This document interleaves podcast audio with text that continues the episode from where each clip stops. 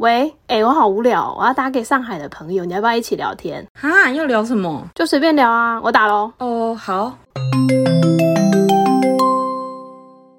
喂，Hello，张小姐你好。Hello，Hello，Hello 好，今天跟大家介绍来宾呢，是我在上海工作的时候认识的朋友。那我们就聊聊天之后，发现哇，彼此住得很近，然后兴趣也很像，然后我们就变成跟邻居般一样的朋友。我们下班后常常去运动、吃火锅，然后聊办公室的辛酸。好，欢迎张小姐。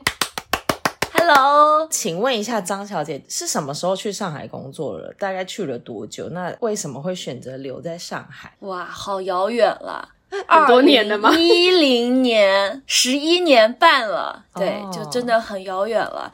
那为什么来上海？其实都很简单，因为我是从小在嗯很小的县城嘛。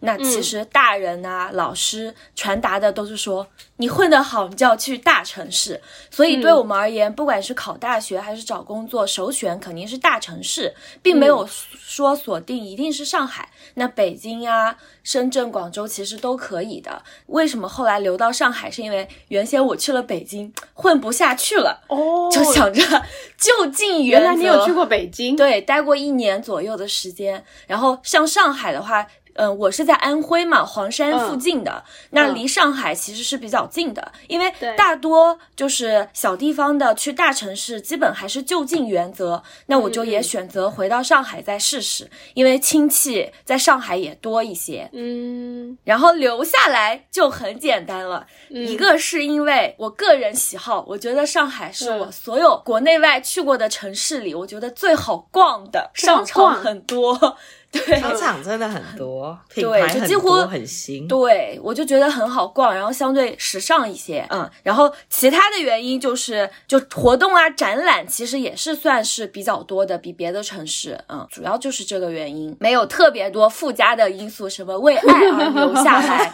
我以为是哎、啊，没有啊。当然，因为大环境来讲的话，我自己工作还可以，就是钱肯定是够花的，然后嗯也没有经济压力，就不用养父母啦。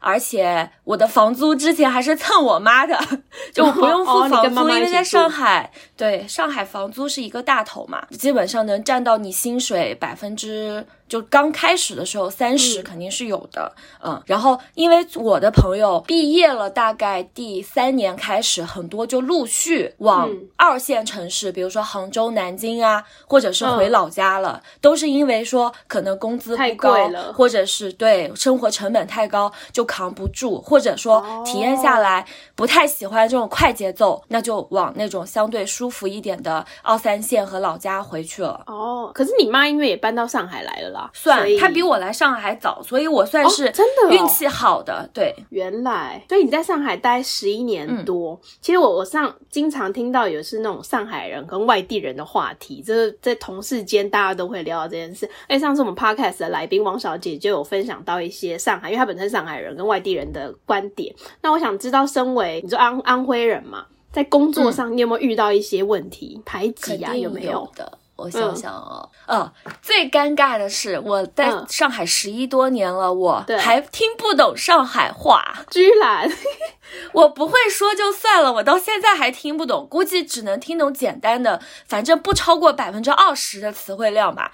嗯，然后听不懂其实就是最不方便的地方。嗯，像工作的时候，其实有的、嗯像我工作的地方，上海人我觉得应该有六七成，所以有时候开会汇报居然就说上海话，那其实这个就感觉那个结界隔阂就起来了。对，对呀、竟然连开会都说，是，而且因为上海人，比如说一说上海话，就感觉啊关系近了，然后就感觉很多有障碍的业务，感觉他们就好好处理了，好协商了。哦然后往往这种时候，我就有一点说，你们既然说排挤上海话，了。嗯，对，虽然他不是故意的，这就是我本能的心理反应，我就会觉得，嗯，我也不要搭理你们，没事儿，你不跟我说话，我也不要跟你说话。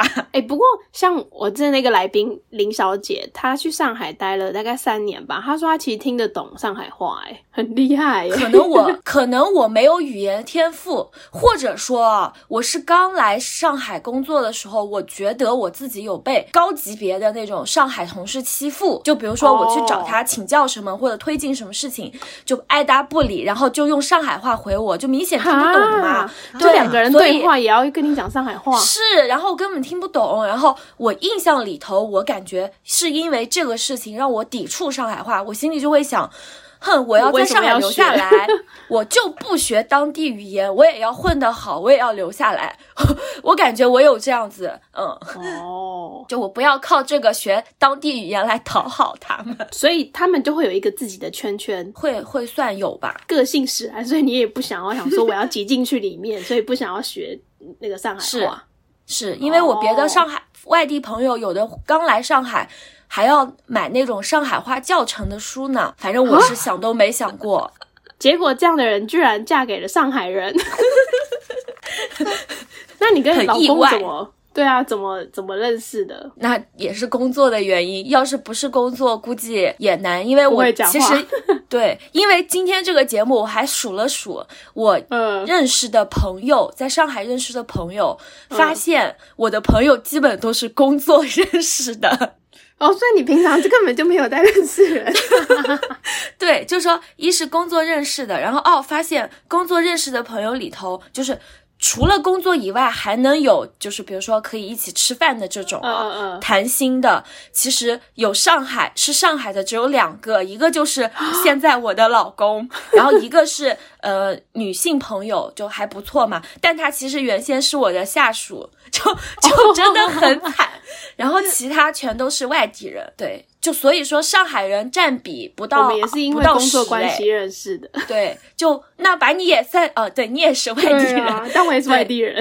对，就占比上海朋友不到百分之十，就真的很少。对啊，哇，所以打进他们圈子应该很难。呃，我其实最近有尝试，我不是因为疫情失去了你这位邻居般的朋友，对，所以我还是很难过的，不适应。然后我就想，我要去找新朋友。然后最近就开始参加那个，就是我们来福士，就以前艾薇也在这边住的嘛。来福士不是有耐克的那个店吗？他就有组织耐克跑，每周三有十公里、五公里这种跑步，每次都有四五十个人参加。我就去报名了，然后我还蛮坚持的，就是能去就去。结果我到现在一个朋友都没认识，因为他们就首先啊，他们讲话都是上海人，都是上海话哦，嗯，然后也没有人搭理我。那你说他说上海话，我就很难，就是就是主动去讲嘛。然后搭理我的全都是工作人员，太惨了，我感觉我要放弃了。不讲上海话真的这么难？但听起来这个活动很健康哎。对，这活动很好玩的，就是工作人员都很热情。可能是我自己特殊了，因为我其实本来就不是很爱社交。其实我我也不算到爱社交，我喜欢 小群的社交。我喜欢这种三人以下的哦。所以像我们那时候是两个人嘛，所以我们就比较好聊东西。可是我觉得当一大群人的时候，其实真的蛮难插进去话题的，尤其他们又都讲上海话的话，更难。对，这是为什么我们两个可以变成好朋友，因为我们两个在兴趣上很像。是的，而且在工作经历上也像，爱好什么都挺搭的。对，哎，一说我又很怀念了，真的。呃，因为我们上一集，对上一集我们介绍了那个各种 A P P 嘛，然后我就介绍到河马，我就想到上次我们去吃河马，好棒哦！不是有那个代客料理吗？是。然后我们在那边坐好久，还买了酒跟那个椰子水。我看到想说，哦，那时候下班真的觉得好幸福哦。我们两个就可以随时约，很棒。对，所以外地人应该是不是比较容易变成好朋友？就会，大家都是在这边打拼，然后就觉得我们的背景比较像，会有一点。而且，毕我一直很羡慕上海人，有一点是什么？他的朋友可能都是从小幼儿园、中学、大学就是认识的嘛。那我我想要有这样的朋友，其实就是老家的嘛，或者说在分布在全国各地各个地方的，所以他们就感觉随时随地就可以就是回忆小时候这种感觉。那我们其实就没有没有就是那种亲人或者是像亲人般的朋友陪伴。所以如果在上海能遇到外地人，其实就平常聊天呀，或者说嗯吐呃酸甜苦辣就一起分享，还是蛮难得的。哎，那你在上海如果遇到安徽人的话，你们就会用。家乡话讲话吗？嗯，我突然觉得我应该是语言天分很差的那种，我 我家乡话？也说不来，我家乡话也说不来，因为一个是因为我爸爸是我们老家的人，我妈妈是新疆人，所以我、哦。我们家里家里从小也不说，嗯就是老家话，就也是说普通话。像我老家的同学就很好玩的，比如说他们之间讲鸡西话，他们很习就我老家话啊叫鸡西话，然后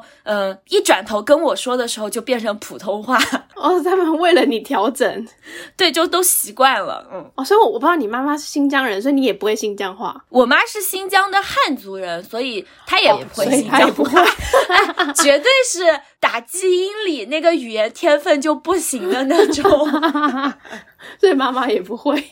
对，原来，哎，那你交往的对象呢？只有一个是上海男男人，就你老公。嗯，那你有觉得在交往之中有什么感觉差异吗？那没有，因为他是算最不像上海人的上海人。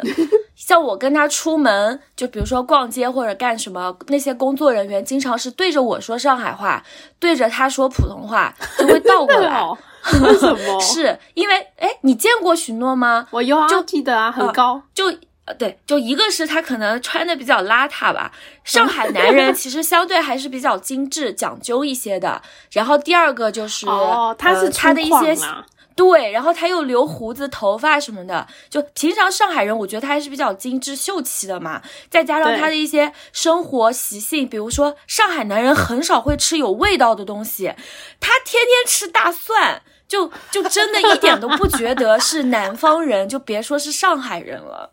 真的哦。所以你觉得上海男人是精致的，然后相对，嗯，相对不吃大蒜哦？居然我好爱吃大蒜。然后你想啊，上海话相对就是比较，我怎么觉？我觉得女孩子讲上海话就感觉娇滴滴，还蛮女人味的，对吧？对你让上海男人讲上海话，我一直觉得很鸡婆，哎，鸡婆，这样说会不会不太好啊？不会，所以我原先就是说 就是原先我想找对象，就是二十几岁年轻的时候，嗯嗯觉得有的选，觉得自己还有的选的时候，就想就条框设的很窄的，就说我要嗯避开上海人。但是又想找条件还好的，那就说一定要有上海户口家嗯有房子。那你说有上海户口加有房子的外地人，这得多难找啊！所以就没找着嘛，对，没找着，就之前一直单身。居然是啊，对，因为我们有聊过，就是他有讲过，就是要把那个条件设得很清楚，然后再透过这条件，然后再去找，再比较目标明确。对对对对对。我的朋友都会跟我分享这个观点，因为王小姐也会跟我提醒，你应该要怎样怎样怎样。张小姐也会跟我讲，你要设好目但艾米。都没有在听啊，她只看，她只听感觉。她只她只凭哦工作有没有去这样，哦，我们两个倒是很常聊工作。哎，那我我之前在工作同事啊，一个上海人跟我讲的，他就说，他说、啊，他说安徽人啊，他们在工作上都会集结成一起，变成一个帮派。然后如果他们如果说那个那个人变成主管的话，安徽主管的话，他就会刻意都找安徽人，然后不找上海人。你有听过这种说法吗？对我有听过，我们就是公司里头有一个嗯业务，然后嗯据说那个大老板就那个业务的 CEO 是。呃，安徽人，嗯然后他的下属好像就是关系好的都是安徽人，哦是有的。然后还有个什么安徽帮的这种群，但是我自己倒没有就是去找这样的圈子，因为我们嗯也有这种，比如说老家群或者安徽群嘛，但可能他们会组织一些活动或者互相帮忙啊，什么介绍工作之类的，但我就嗯好像没有特别的参与过。但是如果他发现，哎，你是一个地方来的，多多少少就是感情上呀，或者平常会多照顾一些，哦这肯定很自然。对啦，其实这也是啦。我们在工作上也会遇到很多、哦，你是学校什么毕业的，大家就会互相嗯照顾一下。就有关系就会更更加关照。就感觉会有归属感一些。对，哦，也是，我也有听说大公司里面都会有什么台湾人群，其实应该是一样的啦。对，对啊差不多。啊 但那你还有听过什么排挤的故事吗？我还特地去问了我的小伙伴们，然后呢？他们居然都没有，我会觉得就是排挤这件事情，尤其是像我们就是八五后或者九零后开始，应该会越越来越少了。对，听到的都是在年长的可能会有排挤，他会觉得可能就是其实地域优势感，尤其是上海优越感还是很有的嘛。嗯。对，像我们比如说找房子装修，因为做这种苦力活的可能都是什么安徽人啊、河南人，就感觉被上海人贴上了就是坏心眼或者是坑蒙拐骗这样的标签。对我也有听过，他们就是例如说上海婆婆，就是上海妈妈啦。听到就说啊，你的你的女友是安徽人，然后他们就会先给一个不好的印象，是会有的。就说实话，如果要不是我跟我老公是工作认识的，也也不太会有上海人会主动说我要去找个外地人，很少的。嗯，就是说没必要嘛，就是上海女生那么多。就没必要你非要找一个有差异的，就是群体啊，因为肯定多多少少会有一些麻烦。你比如说，像我刚来，就是我的上海，我的亲戚圈子，比如说都是外地的，或者说我确实没有房子。那上海本地人混得再差，也有一套房吧？那上海的一套房，那就是几百万的差距呢。所以就是肯定有很多方面是不一样的。哦，那这样子说起来的话，那你这样结婚的过程会很繁琐吗？就是因为是外。地跟上海这样，就我就是害怕有这样不好的情况，回头脚黄了可怎么办？所以我一直就是在这方面没有要求。就一个是呢，我尽量避免在没有感情特别稳固或者领证之前，父母不要见面。所以，所以我记得我们当时结婚就是领证，我们是先领证，然后再就是呃，哎，我想想，我都都忘了。哦，我们是先。先结婚多久了？哎，我 他忘了一八年领的证，一七一八吧，反正就是那会儿，三四年。呃，我我就记得我当时就是坚决不让我妈妈、我家人跟他父母见面，但是我们彼此各自都见过。就比如说我我老公提前见过我妈妈，我见过他的爸爸妈妈，但是没有彼此一起见过。然后等到领完证了。突然想起来，双方没有见过，当然可能也是我假装没有想起来，然后才安排一起吃了一顿饭。是这样子的，就是要避免，就是因为确实有很多不一样的地方，所以就是想避免产生矛盾或者摩擦。然后之后是因为上海人相对还是要面子的，所以原先商量的说不要办婚礼了，因为随便办个婚礼几十万没有了，买包旅行它不香吗？所以就是本来就说好了 不办婚礼，结果他的爸爸就是我老公的爸爸突然。就是有一天说他已经定好了，然后安排在一年后的某一天，直接帮你们定好了。对，他也不问你要不要。对，但是还好的就是说他只管说要有婚礼就行，因为对亲戚们是一个交代嘛，总不能说他儿子结婚了，亲人都不知道，就会觉得很奇怪。嗯，然后至于婚礼本身怎么弄，他就随我们了，因为正常的婚礼很复杂，我自己觉得很复杂。啊，一个是你婚就是布置以外呢，你还要请司仪，还要弄节目，然后抽奖啊，然后还要就是发言，就是毕竟来宾对来宾要有奖品，这样子才比较好玩嘛。那。有节目，比如说就是男的唱歌还是怎么滴的，那反正我是不愿意这样。难怪我要包这么多，哎，我觉得上海红包很贵，哎，我上次去吃一个同事的，我包了两千，多少？嗯，要这个钱，对，真的超，你自己想，我给你算啊。一一桌稍微好一点的是一万块钱，像我们吃的就是差不多一万二，因为他爸爸是厨师，就比较讲究，订的是那个秋天的蟹宴，就是所有的菜都是跟蟹有关的，然后是一万二。天哪，你想想，那你想想，挺贵，一桌才十个人的位置。那平均这顿饭都一千二了，还没算酒水啊，其他的布置，所以这个婚礼办下来，我们是亏钱的哦，真的哎哎，台湾的我真的没有包到这么高哎，台湾平均是什么？我人生包最高是包在就上海两千块台币是八千四，所以很很贵哎，在台湾你要到真的好朋友才会包六千以上吧，台币六千。对啊，对对？嗯，这个还是看地方，在老家关系再好，三百人民币就够了啊！真的，特别好。那上海海特别好，八八百八百就够了。所以所有的开销、人际往来都跟这个城市的生活成本有关。对，哇它的那个一桌的价钱就也贵蛮多的。是的，所以一般人给红包也看他在哪请你吃。如果他安排的是那种呃普通的，其实就给的少，一千块左右也 OK。哦，那你觉得还有什么流程很繁琐？就是刚才说的是常规的嘛，就是对还要录像啊、拍照，然后、哦对呃各种筹备，一定很贵，就是拍婚纱。是，就是婚纱是肯定的，然后有的环节就是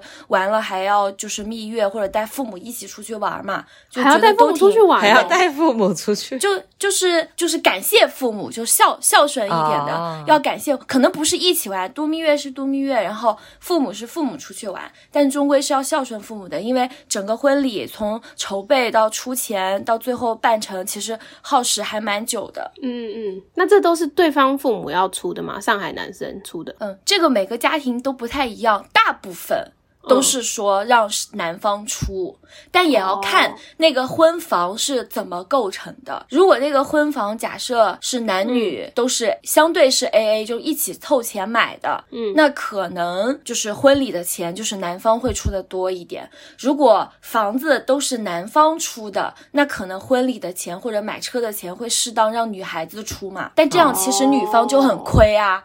那个房子就是保值的，哎、那因为上次王小姐有说，就是上就是嫁上海人的话，其实男生都会有一个婚房准备好的。那在其他地方也是男生要准备吗？还是没有一定要准备？其实假设你们老家，其实不绝对。我感觉，因为老家房子不贵嘛，其实你就算没有，你真要买也很容易。那嗯上海就是也没有说一定要男方有房子，就是嗯当你还觉得自己年轻貌美有的选的时候，你就想把门槛提高一些，因为确实我自己是觉得，如果生结婚以后还在为第一套房奋斗，真的还蛮辛苦的。哦，蛮辛苦的，所以说有条件有第一套房，就是不用去负担，那肯定是更好的。但你如果遇到的那个人，你各方面都 OK，那一起供房买房，我觉得也 OK 的，没有嗯绝那么绝对。哎、那个大家都说上海男人好，你觉得呢？会做家事吗？会疼老婆吗？我感觉我要说的话，又要觉得我秀了，因为当然我我不拿我自己的情况来讲，好我就说整体来说，至少上海男人觉得他对外讲家务是他做，不觉得丢人，对不对？哦。对，这个是肯定的。对，然后他跟他的老婆去分工家务的话，我大部分都是百分之七十老公做，是天经地义的，有那种脏活 苦活。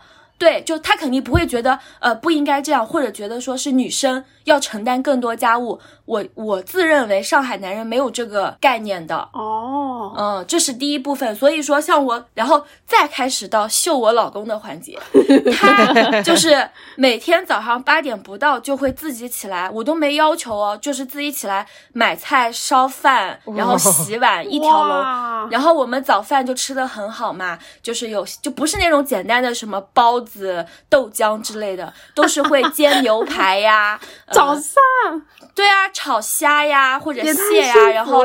呃，蔬菜、奶制品，然后主食就是肯定很丰盛的，就都都会每。天都那么认真，就如果偷懒的话，他也会去就是煮饺子，然后就是比较丰富一点品 Oh 种。my god！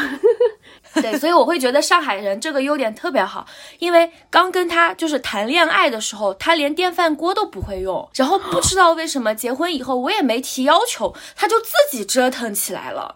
就都会了，对，就自己就说感兴趣，感谢。反正就是上海人的朋友圈，男生经常自己还秀烧菜的那个哇朋友朋友圈的，会秀的，对，所以他们不觉得丢人，你知道吗？哦，所以如果是其他地方的男生，可能就说会觉得北方，对啊，他不屑的哦。好吗？所以说最大的特质，我觉得上海男人就是没有那种呃大男子主义，他不会觉得就是照顾女生或者做这种感觉很婆婆妈妈的事情会很丢脸嘛，嗯。然后另外就是相对比较细心一些，就会给惊喜呀、就是比如说，呃，嗯。女朋友或老婆不开心啦，他可能就会买个小礼物哄哄她呀。我觉得上海男人这方面真的很不错的，这是根本不仅是推上海男人、不仅是我老公哦，不仅是我老公，我我反正我看见的上海男人嗯都这样的。如果晚上回家晚了，肯定都会提前报备的。怎么这么优秀？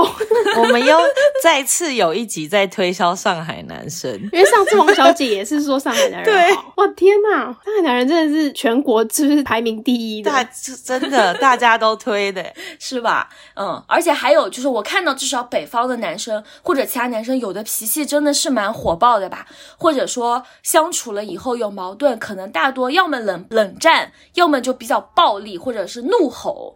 那嗯我我觉得上海男人相对不太有，哎，就感觉就是有商有量的，嗯，细声细语的会比较多一些。哇，好像内建的这些功能呢，内建煮真的菜，不会还帮你学到会。那晚餐呢？晚餐也是他做吗？晚餐因为下下班晚嘛，所以晚餐就不怎么吃了，就等于是把晚餐的那个挪到了早餐餐，吃，这样也不容早餐易胖。吃的丰盛，那你有跟外地男生在一起过吗？其实以前就没有正儿八经在一起，但是暧昧对象肯定以前都是外地人，嗯，因为我其实正儿八经谈，要么是老家的嘛，要么就是就是我老公了，所以正儿八经谈那个时候，我觉得我我个人觉得结婚能够真的在一起，可能除了说他是上海人还是好朋友还是怎么样，也是年龄啦。就跟我老公谈的时候是二十八岁左右了吧，嗯嗯那个时候大家就是本着要结婚而谈的。你年轻的时候，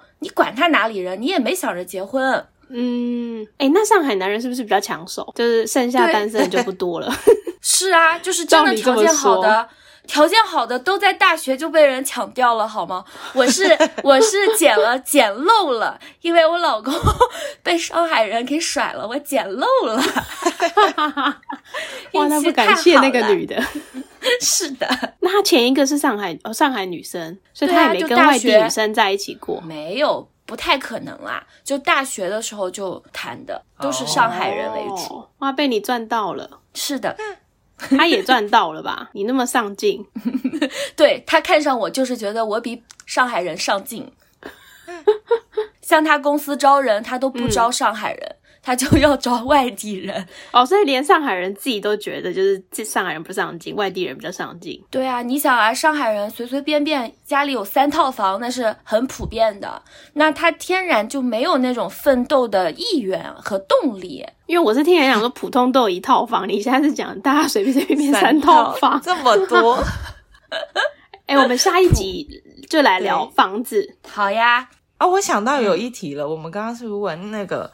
因为上一集王小姐有说那个上海婆婆的，哦，对对，就是上海婆婆可能有点比较不好，恐怖像对，有吗？有比较恐怖吗？有这么说，呃，其实没有结婚前，就是有谈论到结婚，呃，其实有被吓到。有被一点点哦吓到，就是说可能会，因为我我我婆婆给我就一对我的印象是觉得我好像挺聪明、挺机灵的，那他就嗯觉得自己的儿子是傻儿子，那那他就会觉得我好像外地人一无所有的情况，好像就是为了看中他们的房产啊 什么的，哦，所以就是每次都会有这样的想法。对对，就是嗯聊的时候，他就会有种就是防着我，然后说话多多少少会有不好听，而且很直接。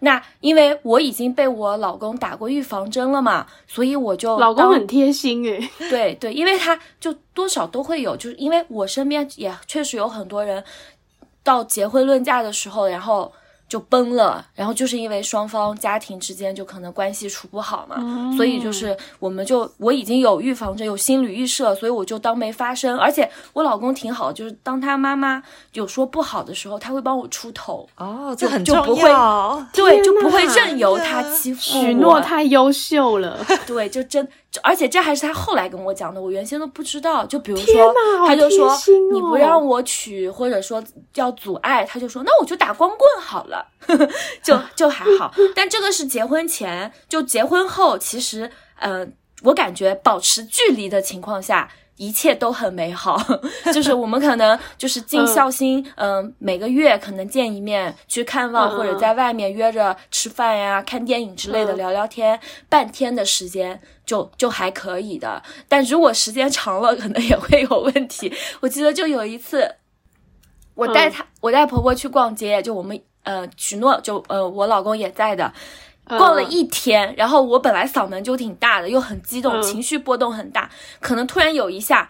呃，我嗓门大了，然后他妈妈就会很记着这个小点，还私底下会跟 我老公说，他是不是平常都欺负你啊？就说会吼你 什么什么的，你就就会心疼儿子。就当然我也理解嘛，嗯，但我就是觉得 保持距离，一切就好了，也好。距离那过年呢？过年一般，呃，就我还算好，因为。我妈妈就在这边，所以就不像别的真的，呃，外地和上海人可能都说去哪里，可能说可能有的他们是把父母接过来一起过，有的可能就是今年去你家，明年留在上海这样子嘛。那我因为妈妈也在上海，所以过年就是把我妈妈一起带到我婆婆家就可以了。哦哦，就他们就一年见一次而已，就还好。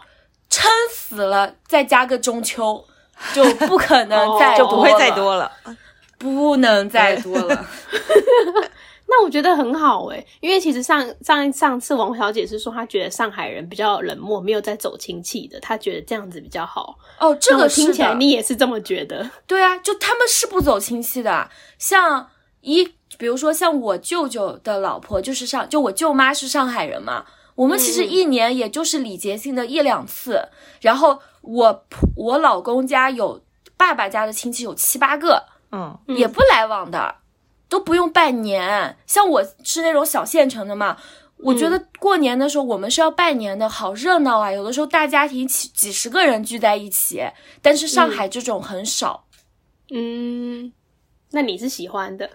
我是喜欢热闹一点的，其实啊，你是喜欢热闹一点的。对，当然还是保持距离嘛，就不用 很频繁。我听到“保持距离”这四个字蛮多次。对。很重要，就是对，就是我的结婚之后保持距离，保持一点美感，这是最好的距离美。所以坚决不能住一起，住一起就不行。完美状态是住隔壁，对对，婚房是必备。跟上海男人结婚就是要婚房，跟婆婆保持距离，不不能把我说的那不能把我们说的那么势利。没有，我跟你讲，就算在台北，其实应该也是这样子，就是大家都有听过很多公婆问题的，所以我觉得各地都是这样子啦。对，哎哎，我们这一集是不是聊的差不多了？差不多，差不多。好啊，那 Amber，你要留给你结论吗？就像找上海男人吗？对啊，我觉得结论就是哦，大家都这么推荐上海男人。而且结婚三年了，还是继续推，真的就是 目前听起来，就是我们前面几集来宾这样子讲，就是大家都就是，我觉得可能真的是一个观念上，他们就会觉得这是应该的，就是对双方是互相，然后是比较平等的，没有说谁一定要干嘛。我觉得就是可能这是来自家里的观念嘛，他们是不是他们在家里就这样？对，那我们下一集再聊买房，买房。以及上海的房子有多贵？好，今天先感谢张小姐，不客气，拜拜，拜拜。